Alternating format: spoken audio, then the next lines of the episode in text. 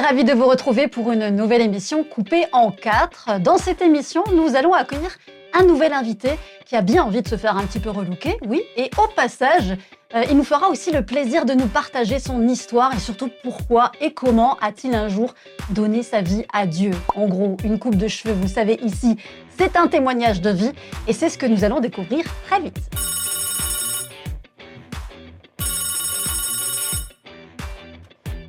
Coiffure coupée en quatre, bonjour. Oui, c'est pour une coupe homme, parfait. Une coupe euh, modèle ou une coupe surprise? Une coupe modèle. À quel nom?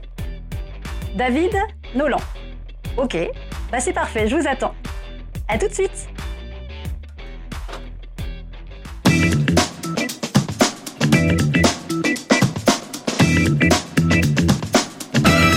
Bonjour David. Bonjour Jeanne. Installe-toi, je t'en prie. Merci. Alors David, mon rôle à moi aujourd'hui, c'est de remettre un petit peu d'ordre hein, dans tes cheveux. Et ton rôle à toi, ça va être de nous raconter un petit peu de ton histoire. Mais bon, avant de passer aux choses sérieuses, dis-moi un petit peu ce que tu aimerais que je fasse avec tes cheveux. Coupe normale, pas trop de surprise. Hein. Je suis pas très Pas, tôt- surprise. pas- pas- pas une coupe surprise. Non, une Non. coupe modèle normale. D'accord, classique. Classique, c'est ça. Euh, moi, ce que j'aime pas trop court, Ouais. euh, assez court sur les côtés et derrière, et là-haut, juste des épaissir, pas trop. Moi, j'aime pas les coupes militaires, par donc- exemple. Ok, donc on garde quand même pas mal de longueur sur le dessus. C'est ça, voilà. D'accord. Donc ça, c'est pour le côté capillaire. Mais avant, qu'en est-il de toi, David? Alors, tu vis aujourd'hui à Ozoin-la-Ferrière, à côté de Paris. Euh, Tu es marié, papa de trois jolies jeunes filles.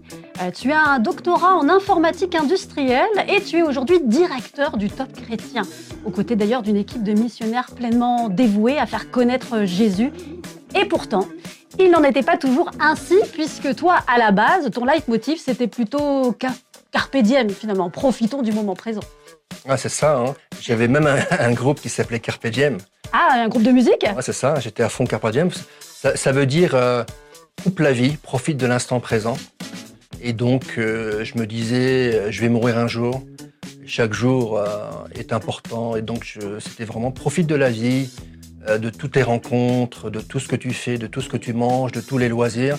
Parce que tu peux mourir demain. Et donc, du coup, il y avait aucune foi, aucun Dieu. Il y avait vraiment l'instant présent, le plaisir de l'instant présent. Donc, il y avait, euh, le Dieu n'existait pas forcément dans... Tu savais que Dieu existait ou tu n'en tenais pas forcément Alors, j'ai, ouais, j'étais convaincu qu'il y avait un Dieu, mais je me disais impossible de, savoir qui il est. je me disais, il y a tellement de religions, il y a tellement de prophètes, ils ont tous perçu quelque chose, mais si eux, ils n'ont pas réussi à savoir exactement comment est Dieu, alors moi, à plus forte raison, jamais je pourrais comprendre. Donc, du coup, je me suis dit, je vais rencontrer un jour, mais en tout cas, je le rencontrerai jamais sur Terre. Ouais, t'étais pas forcément pressé. Pas pressé, en tout cas, je, savais, je me disais, ce Dieu-là, il s'intéresse pas à moi, en fait. Il, est- il y a tellement de monde. À l'époque, il y avait 60 millions d'habitants. hein. Ouais. Et je me disais, pourquoi il s'intéresserait à moi? Et en plus, l'univers est tellement vaste. euh, J'avais aucune idée de qui il était et de ce qu'il voulait pour moi, en fait. Et c'est vrai que souvent, on a cette réflexion de se dire que euh, finalement, Dieu a tellement plus de choses à faire ailleurs qu'avec notre petite personne qu'on se dit qu'on n'est pas tellement important aussi. C'est ça, je, je me disais, euh, il est bien là, mais il n'y a aucun compte à rendre. euh, alors, carpe diem, profite de Profitons de la vie. profitons de l'instant présent, voilà. Et si ça fait pas de mal, c'est bien. Tant qu'on fait pas de mal aux autres, l'essentiel, c'est d'en profiter. C'est bien ça. hein. Et c'est d'ailleurs ce que tu faisais, toi, c'est de profiter pleinement de la vie. Et c'est dans un bar en Angleterre que tu as ta première expérience avec Dieu. Et c'est ce que nous découvrirons dans la partie coupe de cette émission, coupée en quatre.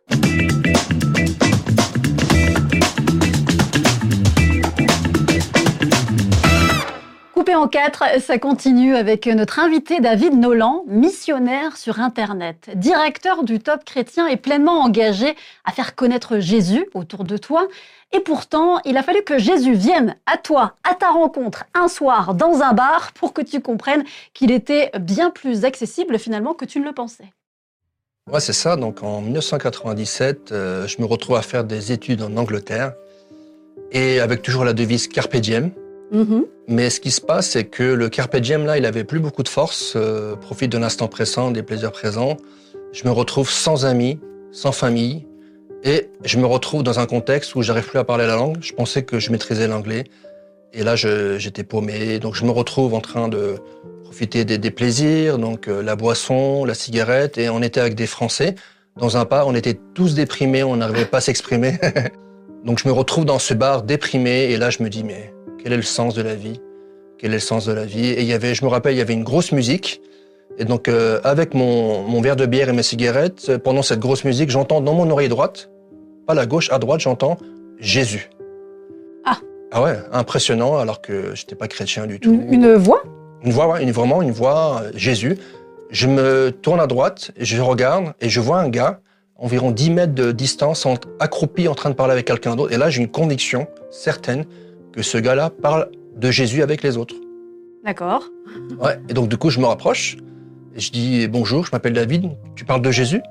Il me dit oui, je parle de Jésus. J'invite les gens dans ce bar à participer à des parcours alpha on parle du sens de la vie, de Dieu et de Jésus. Ah.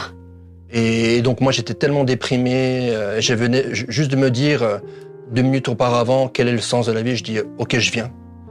Et donc du coup euh, le lendemain il m'attend devant la salle en, plein en plein centre de l'université. Mais, mais juste au moment où, tu t'approches vers lui comme ça et qu'il dit Jésus, toi qui étais quand même assez on va dire réfractaire finalement, qu'est-ce qui a fait que ben, d'un coup tu étais convaincu qu'il fallait que tu y ailles c'était une, force, une, force irrésistible, et aussi le fait d'être dans une situation où j'étais vraiment euh, sans mes repères, j'avais pas ma famille, j'avais pas mes amis, ah je parlais pas la langue, je me disais, là j'étais ouvert en fait. Le carpe diem ne servait plus à rien. Il y, avait, plus le confort habituel. Non, non, il y avait la, recherche de plaisir, la recherche de l'instant présent n'était plus euh, important pour moi. C'était plutôt la recherche de, du sens de la vie. Oui de, de l'éternité, de est-ce qu'il y a un Dieu, etc. du coup, quand il me parle de Jésus, là, j'étais prêt. Et il m'a dit, je t'invite au parcours alpha. Et je suis allé le lendemain, en fait, euh, je me retrouve sur le campus universitaire, euh, dans une grande salle, il y avait 100 personnes, 100 invités. T'avais quel âge à ce moment-là? Euh, J'avais 22 ans. 22 ans. Voilà, donc du coup, je me retrouve dans cette salle. on était dans des petits groupes, il y avait un repas. Et là, il y a quelqu'un qui se lève et dit aujourd'hui, le titre du partage, c'est Pourquoi Jésus est-il mort? Et donc, euh, moi, j'avais aucune idée. J'ai grandi dans une, dans une foi, en fait, euh, bouddhiste, où il y avait des statues de la Vierge Marie partout, et, et j'avais quand même un crucifix sur mon mur. Et donc, je regardais le crucifix tous les soirs, et je me disais, mais pourquoi il est mort, ce Jésus? Et j'avais quand même appris, même si j'étais, j'étais pas chrétien, j'avais quand même appris cette prière que tout le monde connaît, la prière Notre Père. Notre Père, oui. Donc je regardais le plafond et je me disais, mais pourquoi je fais cette prière? Mais c'est qui ce Père? J'ai l'impression que je suis bloqué par le plafond dans, dans, ma relation avec ce Père. Et je regardais toujours à gauche le crucifix, je disais, mais pourquoi ce Jésus est-il mort? J'en ai aucune idée. Et là, pendant le parcours alpha, eh ben, le gars, il se lève et il dit, Jésus, pourquoi il est mort? Et là, en deux phrases, il, euh, il me projette euh, en Normandie où je, je, faisais cette prière. Il dit Jésus, il est mort pour que par sa mort, eh ben, il puisse prendre nos fautes afin de faire un chemin vers le Père. Et là, quand il dit ça, le, un miracle se produit. Je, je, me, je me vois en vision euh, sur mon lit en Normandie en, fait cette, en, train de faire cette prière. Et là, je regarde vers le, le ciel et le plafond n'était plus là. Il y avait plus de plafond. Et j'avais la compréhension que j'avais plus de plafond, plus de séparation avec ce Dieu se perd grâce à ce que Jésus avait fait en fait. Donc c'était vraiment un événement mémorable, c'était en octobre 1997. Euh, donc en fait, il y avait carrément plus de... Enfin, c'est-à-dire que tu as, levé la... as levé la tête et tu voyais plus le plafond, tu voyais juste le ciel. C'est ça. Et donc euh, du coup, en un instant, euh, ce Dieu qui était plutôt une théorie... Pas accessible en plus. abstrait, qui s'intéressait pas à moi, ben, j'ai compris en un instant qu'il se souciait de moi et qu'il avait un amour infini pour moi parce qu'il avait prouvé en, en envoyant son fils, en voyant Jésus, mourir pour moi. Et c'était plus qu'une compréhension intellectuelle. J'ai vraiment senti un flot d'amour entrer dans mon cœur. Mm. Et surtout, la chose qui a changé, c'est une paix indescriptible. J'ai ressenti une paix incroyable. Et vraiment une paix avec Dieu, une paix avec le ciel. Et c'était le, je pourrais dire, le plus beau jour de ma vie, en fait. C'est vrai que souvent les gens nous disent, euh, ils ont du mal à comprendre finalement euh, comment euh, est-ce que d'un coup on peut prendre cette décision. Mais sur tous les témoignages que j'ai pu entendre jusqu'à présent, toutes les personnes nous disent la même chose, c'est cette paix et cette joie euh, et cet amour, finalement, qui, qui nous remplit d'un coup, qui est finalement, c'est vrai, surnaturel parce qu'on l'a encore jamais vécu. Ouais, c'est ça. C'est souvent les gens imaginent euh, le christianisme comme une, une religion. Il faut faire des choses, Mhm. mais c'est principalement une relation. Oui. Et c'est bien sûr, euh, on a un pas à faire, mais c'est principalement Dieu, le Papa dans le ciel, qui fait un pas vers nous. Et il a déjà fait au travers de Jésus, et donc du coup, euh, on n'a plus grand chose à faire. On a juste à recevoir, Mhm. Accepter, et du coup, quand on reçoit, en fait, on, on ressent cette paix, on ressent cet amour, et c'est le, c'est le plus important, en fait. Et tout le reste découle de ça, en fait. Donc en fait, David, hein, ta rencontre avec Dieu, elle s'est faite euh, bah, comme ça, un peu d'un instant à l'autre. Et pourtant, quelque chose de beaucoup moins limpide allait s'imposer à toi, c'est de te défaire de tes mauvaises habitudes. Est-ce que à ce moment-là, on pouvait parler euh, d'une forme d'addiction, finalement? Oui, alors, euh, Carpe diem veut dire recherche de l'instant présent, des plaisirs. Oui. Instantanés, sans chercher forcément à blesser l'autre, mais du coup, euh, j'avais des relations sans lendemain. Euh, j'a- J'achetais toutes sortes de choses, des magazines qui sont pas super. hein. Il n'y avait pas Internet comme aujourd'hui, mais il y avait des magazines. Mm. Il y avait de la musique que j'écoutais. J'écoutais des choses très très violentes. Et, euh, et donc du coup, euh, il y avait ces addictions, mais j'ai pu m'en détacher assez rapidement parce que je me suis rendu compte que après ce moment dans ce parcours alpha, mon cœur avait été changé en fait. Donc euh, toutes les affections que j'avais pour certaines choses ont été transformées dans une affection vers Dieu avec un désir de lui plaire en fait. Et donc du coup, même sans lire la Bible, juste en passant du temps euh, dans la prière, dans, dans le silence, et ben je, je ressentais de plus en plus un dégoût pour des choses que je faisais avant en fait, euh, sans faire d'effort. Donc ça s'est traduit par un dégoût, finalement, Un- un pour dégoût. ces choses, alors que tu les affectionnais, d'un coup, Ah tu en oui, étais oui, c'était dégoûté. ça. C'était plus la- la- le motif, c'était plus carpe diem, c'était plutôt, c'était pas carpe diem pour moi, c'était carpe diem pour Dieu. On profite de l'instant présent, mais donne-le à Dieu en fait. Ah oui. Et là, par, exemple, je, je me suis rendu compte, que j'écoutais plus euh, tous mes CD. Et au bout d'un moment, je, je me suis dit, mais si je les écoute plus, qu'est-ce que je fais en fait? Est-ce que je les donne à quelqu'un, etc. Mais je me suis- et j'ai regardé les paroles, je me suis dit, les paroles sont tellement violentes. J'ai dit, si je donne ça à quelqu'un, est-ce que c'est bien? Et j'ai tout jeté. Bon, j'ai- avec un peu reculon parce qu'il y avait une grosse valeur, il y avait quand même une cinquantaine de CD. J'ai tout jeté. Et, Et, euh, et est-ce qu'à ce moment-là, quand, quand tu as jeté, euh, parce que c'est ce- peut-être ce que peuvent penser aussi d'autres d'autres personnes qui sont peut-être dans cette démarche, est-ce qu'à ce moment-là, quand tu as jeté toutes ces choses qui finalement faisaient partie de ton passé, tu n'avais pas l'impression de mettre un peu à la poubelle une identité qui t'avait forgé jusqu'alors? Un peu, mais euh, il y avait bien sûr, il y avait plutôt euh, le sentiment de perdre de l'argent. Mais par contre, une fois que je l'ai jeté, il y avait quand même une libération parce que euh, je me suis dit, je me suis dit en fait que mon identité n'est pas en ça, mais il est en Dieu. Mm. Et quand je me rappelle, j'étais sur le campus universitaire, j'ai ramené les 50 CD, j'ai jeté ça dans une poubelle publique et j'ai ressenti une paix. Et j'ai comme si j'ai senti que le Dieu dans le ciel, le Père, faisait un sourire. Il était content en fait. Il a- Il a prouvé la Grèce. Il a, il a que tu prouvé, venais ouais. de Et donc, du coup, je me disais, le plus important, c'est d'avoir cette approbation dans le ciel, Mm. que, que il n'y a rien de plus important, en fait. Et il faut le dire, la vie avec Dieu, c'est d'aventure en aventure. Et d'ailleurs, ton challenge ensuite fut euh, celui aussi de savoir qui était réellement Dieu. Connaître le caractère, mais aussi le cœur de celui que tu appelles aujourd'hui ton Papa Céleste. Et c'est ce que nous découvrirons dans la partie coiffage de cette émission coupée en quatre. Et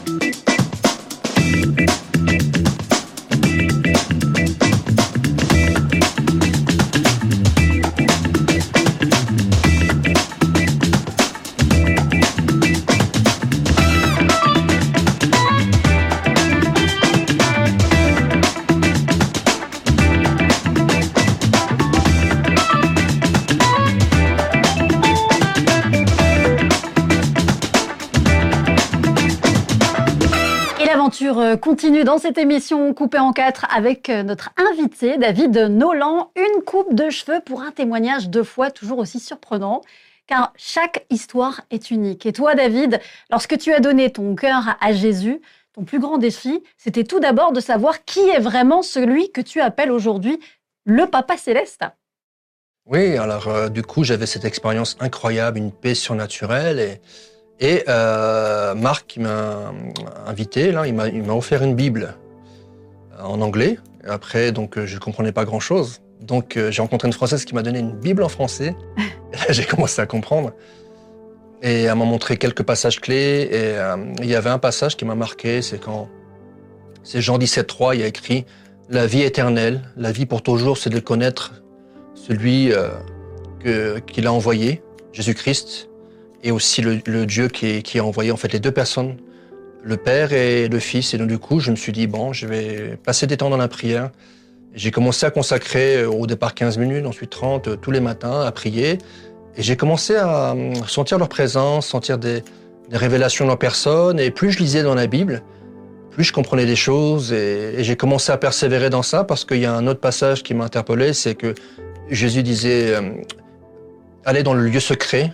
Et le Père qui est là euh, est déjà là et il vous attend pour communiquer avec vous. Donc du coup, j'ai commencé à, me familiariser avec ce lieu qui est exceptionnel, Mm. le lieu secret. Prendre ses rendez-vous finalement avec euh, Dieu. Et le- Ah, est beaucoup plus important Et- que prendre un rendez-vous chez le coiffeur. En fait. C'est ça. Mais euh, ça dépend si on parle de Dieu.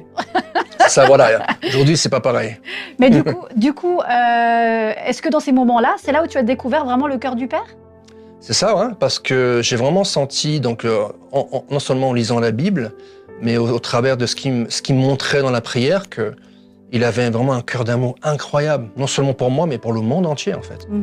Et j'ai commencé à vraiment à grandir dans ce, ces sentiments d'urgence, de que tout le monde puisse le connaître, lui, le Père dans le ciel, et aussi son Fils Jésus-Christ, qui a quand même donné sa vie pour, pour toute l'humanité. D'ailleurs, euh, justement, ça a aussi été ton souci euh, premier également après. C'est toi qui avais eu cette révélation pour toi-même de l'amour de Dieu finalement. Après, c'était de, le faire connaître aux autres aussi. C'est ça. Ce qui est intéressant dans ce parcours alpha, donc quand cette personne s'est levée et a expliqué euh, pourquoi Jésus est-il mort, donc j'ai cru, j'ai compris, j'ai cru, et donc j'ai ressenti cette paix. Mais tout de suite, la première chose qui m'est venue à l'esprit, c'est c'est la plus belle des nouvelles que j'ai jamais entendue. Il, faut que je retourne en France pour le dire à, à ch- à chaque personne en fait. Et j'étais- pendant des études en Angleterre et j'avais ce sentiment d'urgence de revenir en France. Et ce que je savais pas, c'est que Dieu voulait que je reste quatre ans de plus. Donc euh, j'avais cette année de- d'études, j'étais étudiant Erasmus pour finir mon école d'ingénieur. Mhm. Et Dieu m'a demandé de rester quatre ans de plus pour faire un, un doctorat en informatique industrielle. D'accord. Et c'est vrai que c'était finalement très important pour toi de transmettre le cœur du Père à ceux qui t'entourent. Quelle belle mission euh, que Dieu t'a confiée finalement. Et pourtant, il a quand même dû aussi pas mal insister pour te faire comprendre certains projets bien précis, puisque c'est au beau milieu de la nuit que Dieu est venu un jour te parler. Mais apparemment, c'était pas forcément le meilleur moment pour toi au début, hein. Et c'est ce que nous découvrirons dans la partie finition de cette émission coupée au 4.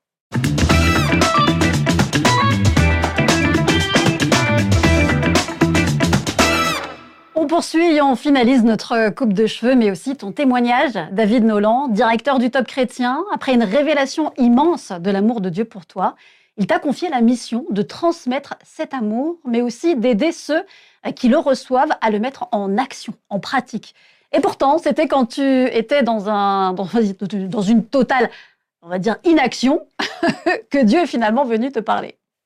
Oui, alors euh, donc du coup après mes études en Angleterre, je reviens en France et je, je rejoins Eric Sellarié, le fondateur de Top Chrétien, pour développer cette magnifique œuvre. Et donc du coup, on, on développe des outils, des sites comme connaîtredieu.com, top- topchrétien.com. On a beaucoup de vidéos, on a des belles choses, etc. Et je sentais qu'il manquait quelque chose en fait. Je me disais, ça serait bien que ça aille plus vite, que la France soit changée, etc. Et euh, vous savez qu'en 2020, la crise arrive, la crise sanitaire avec le Covid en France, et je chope le Covid, et je me retrouve même à l'hôpital, euh, incapable de respirer. Je reste quatre jours, je ressors de l'hôpital et je me retrouve chez moi euh, en train de réfléchir euh, sur l'avenir du top, etc. Et je vais me coucher. Et là, le 6 avril 2020, en pleine nuit, je, je- je me réveille et j'entends une voix qui me dit Va sur la page d'accueil du Top Chrétien. J'étais tellement fatigué, je me, suis- je me rendors. Deuxième fois, je me réveille, même voix, la même chose. Va sur la page d'accueil du Top Chrétien. Alors, euh, je, je réponds un peu orgueilleux Ben, Seigneur, tu sais bien que je suis le directeur du Top, je sais c'est quoi. Et euh, très fatigué, je, je me rendors. Et là, troisième fois, il me réveille, quelques minutes plus tard. Va sur la page d'accueil du Top Chrétien. Alors, je vous avouerai que j'ai obéi à la voix, pas forcément pour obéir, Euh, pour qu'on, pour qu'il te laisse tranquille. C'est ça, pour pouvoir, euh, voilà, faire ma tâche et aller me recoucher, en me disant, j'ai rien découvert sur le top chrétien. Je descends, j'ouvre euh, mon ordinateur, j'allume, et là, je vois en plein centre une vidéo qui avait apparu, qui était apparue à minuit. C'était une vidéo d'un jeune pasteur Nathan Lambert qui s'intitule Fête des disciples. Et la conviction surnaturelle, je dois regarder cette vidéo, c'est ça que je dois regarder, je la regarde. Et là, le Seigneur me parle euh, de manière puissante au travers de la vidéo. Il disait, si tu veux aller plus loin que le top, si tu veux accélérer le mouvement en fait d'évangélisation et voir un réveil en France, il faut rentrer dans une image de discipulat. Et c'est quoi un disciple? C'est non seulement quelqu'un qui passe du temps avec le Père et qui est transformé à l'image de Jésus, mais c'est surtout quelqu'un qui prend le temps de la relation pour transmettre tout ce qu'il a appris à quelqu'un d'autre en fait. Et tant qu'on n'a pas fait ça, on peut pas dire qu'on est un disciple accompli ou un disciple mature. Mhm. Et donc du coup, euh, je réfléchis à tout ça, je suis bouleversé, j'arrive plus à dormir et je me dis mais c'est ce que Jésus a fait en fait. Et, euh, il aurait pu euh, faire choisir une autre méthode, mais il a passé trois ans pour transmettre tout ce qu'il avait reçu du Père à douze personnes qui ont changé le monde. Et là, je, rencontre l'équipe le lendemain, un lundi, je, je monte la vidéo, je montre ça au conseil d'administration et, et tous sont convaincus qu'il faut changer notre démarche plus seulement faire des services, des outils, des, choses qui, qui auront des millions de vues ou des millions d'emails, mais vraiment aider, inspirer euh, chaque chrétien, chaque pasteur, chaque leader, chaque église à être un disciple qui fait des disciples. Mhm. Donc, euh, dans le concret, eh bien, ça s'exprime euh, comment finalement ce, ce, cette, ce disciple-là, de fait de former des disciples? Alors, premièrement, c'est ralentir et prendre le temps de la relation avec tous les partenaires ce qu'on n'avait pas vraiment fait dans les 20 dernières années. donc du coup, je me suis rapproché de beaucoup de partenaires, en particulier le CNEF, mhm. avec qui euh, on, a, on, a, commencé à travailler sur des, des, projets en commun. Donc, euh, en collaboration avec le CNEF, par exemple, on, est en train de sortir un site qui s'appelle disciple.fr, disciplepluriel.fr, avec 15 partenaires supplémentaires où on explique euh, de manière simple, vulgarisée, comment être un disciple au quotidien, comment se multiplier, et comment vivre sa vie de disciple dans le cadre d'une communauté locale. On a aussi euh, contacté plusieurs instituts de théologie de faculté, une quinzaine, euh, qui sont mis en partenariat avec nous pour lancer un gros projet de théologie qui s'appelle 10 euh, minutes théologiques. Et donc on peut, on peut voir ça sur 10théo.com. Mm-hmm. Et beaucoup d'autres projets où on est vraiment en collaboration avec les familles d'église, des partenaires. Et donc, du coup, il y a un mouvement qui est en train de se mettre en place et on s'est vraiment rendu compte que si on veut voir une accélération et un réveil dans la France et la francophonie, eh ben, il faut le faire avec les autres, dans l'unité.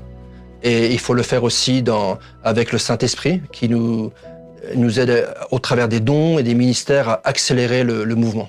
Mhm. Quelle belle mission, David. Euh, vraiment, c'est très entraînant, ça donne envie. Alors, est-ce que euh, moi, j'ai réussi ma mission celle de te couper les cheveux sans faire trop de trous ni de bosses. On, eh va, voir ça, on va C'est ce qu'on va découvrir ensemble dans la partie découverte de cette émission coupée en quatre.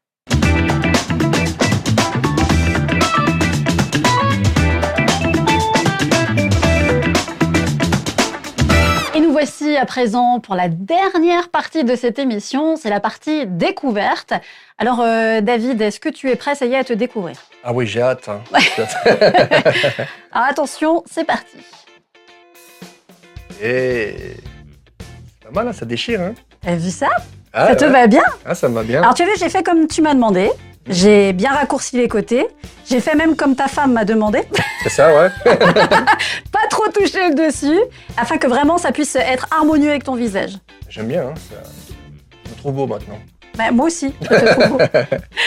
Merci beaucoup David en tout cas pour ta confiance. Et moi la question que j'ai envie de te poser aussi maintenant, c'est euh, si maintenant tu as envie de, laisser quelque chose à ceux qui nous écoutent depuis le début de cette émission, un conseil que tu aimerais leur prodiguer, ça serait lequel? Alors comme vous l'avez vu dans ce temps, en fait il y a deux mots qui sont ressortis, qui sont chers à mon cœur. Premièrement c'est lieu secret, deuxièmement c'est discipula. Alors vraiment mon conseil, c'est de mettre Dieu à l'épreuve. Peut-être que vous n'êtes pas habitué à avoir un temps régulier avec Dieu essayez tous les jours pendant quelques mois, pendant, on va dire un mois. Si c'est cinq minutes, c'est bien. Après, essayez de doubler. Et vous allez voir que plus vous faites un, quand vous allez faire un pas vers Dieu, le papa, et eh ben, il va faire un pas vers vous et vous allez sentir une présence surnaturelle. C'est premièrement le secret. Deuxièmement, c'est discipula. Mettez Dieu à l'épreuve aussi. Vous dites, euh, Saint-Esprit, montre-moi la personne que tu m'as envoyée et consacrez du temps régulier avec cette personne pendant un an. Je vous mets au défi de faire ces deux choses et vous allez voir des choses incroyables euh, dans votre vie. Mm. Je vous dis à bientôt. Merci beaucoup David pour ce très bon conseil. Arrive aussi ce moment où moi aussi je vous mets euh, au défi, au défi euh, justement d'aller parler à quelqu'un de Jésus. Mais euh, pas forcément aux personnes qui savent que vous êtes euh, chrétien, mais peut-être euh, le pharmacien, la caissière. Et vous savez, la petite astuce, c'est pas forcément de parler de Jésus avec des mots, mais c'est de briller comme Jésus. Parfois, euh, quand on lui ressemble, eh bien les gens s'interrogent et ils viennent d'eux-mêmes vous poser les questions. Moi, c'est le défi que je vous lance aussi cette semaine. Merci encore, David, Merci Jeanne. Et je, reviens- euh, je reviendrai. de briller comme tu brilles aujourd'hui. Et puis, euh, ben, je vous donne rendez-vous également sur euh, nos réseaux sociaux. Euh, bien, tout simplement la page Facebook du Top Chrétien pour cette émission coupée en quatre, ou encore notre compte Instagram, notre compte TikTok, et bien sûr vous abonner également à la chaîne YouTube. Et puis, je vous donne rendez-vous pour une nouvelle émission et bien sûr aussi un nouvel invité. Bye bye Bye bye.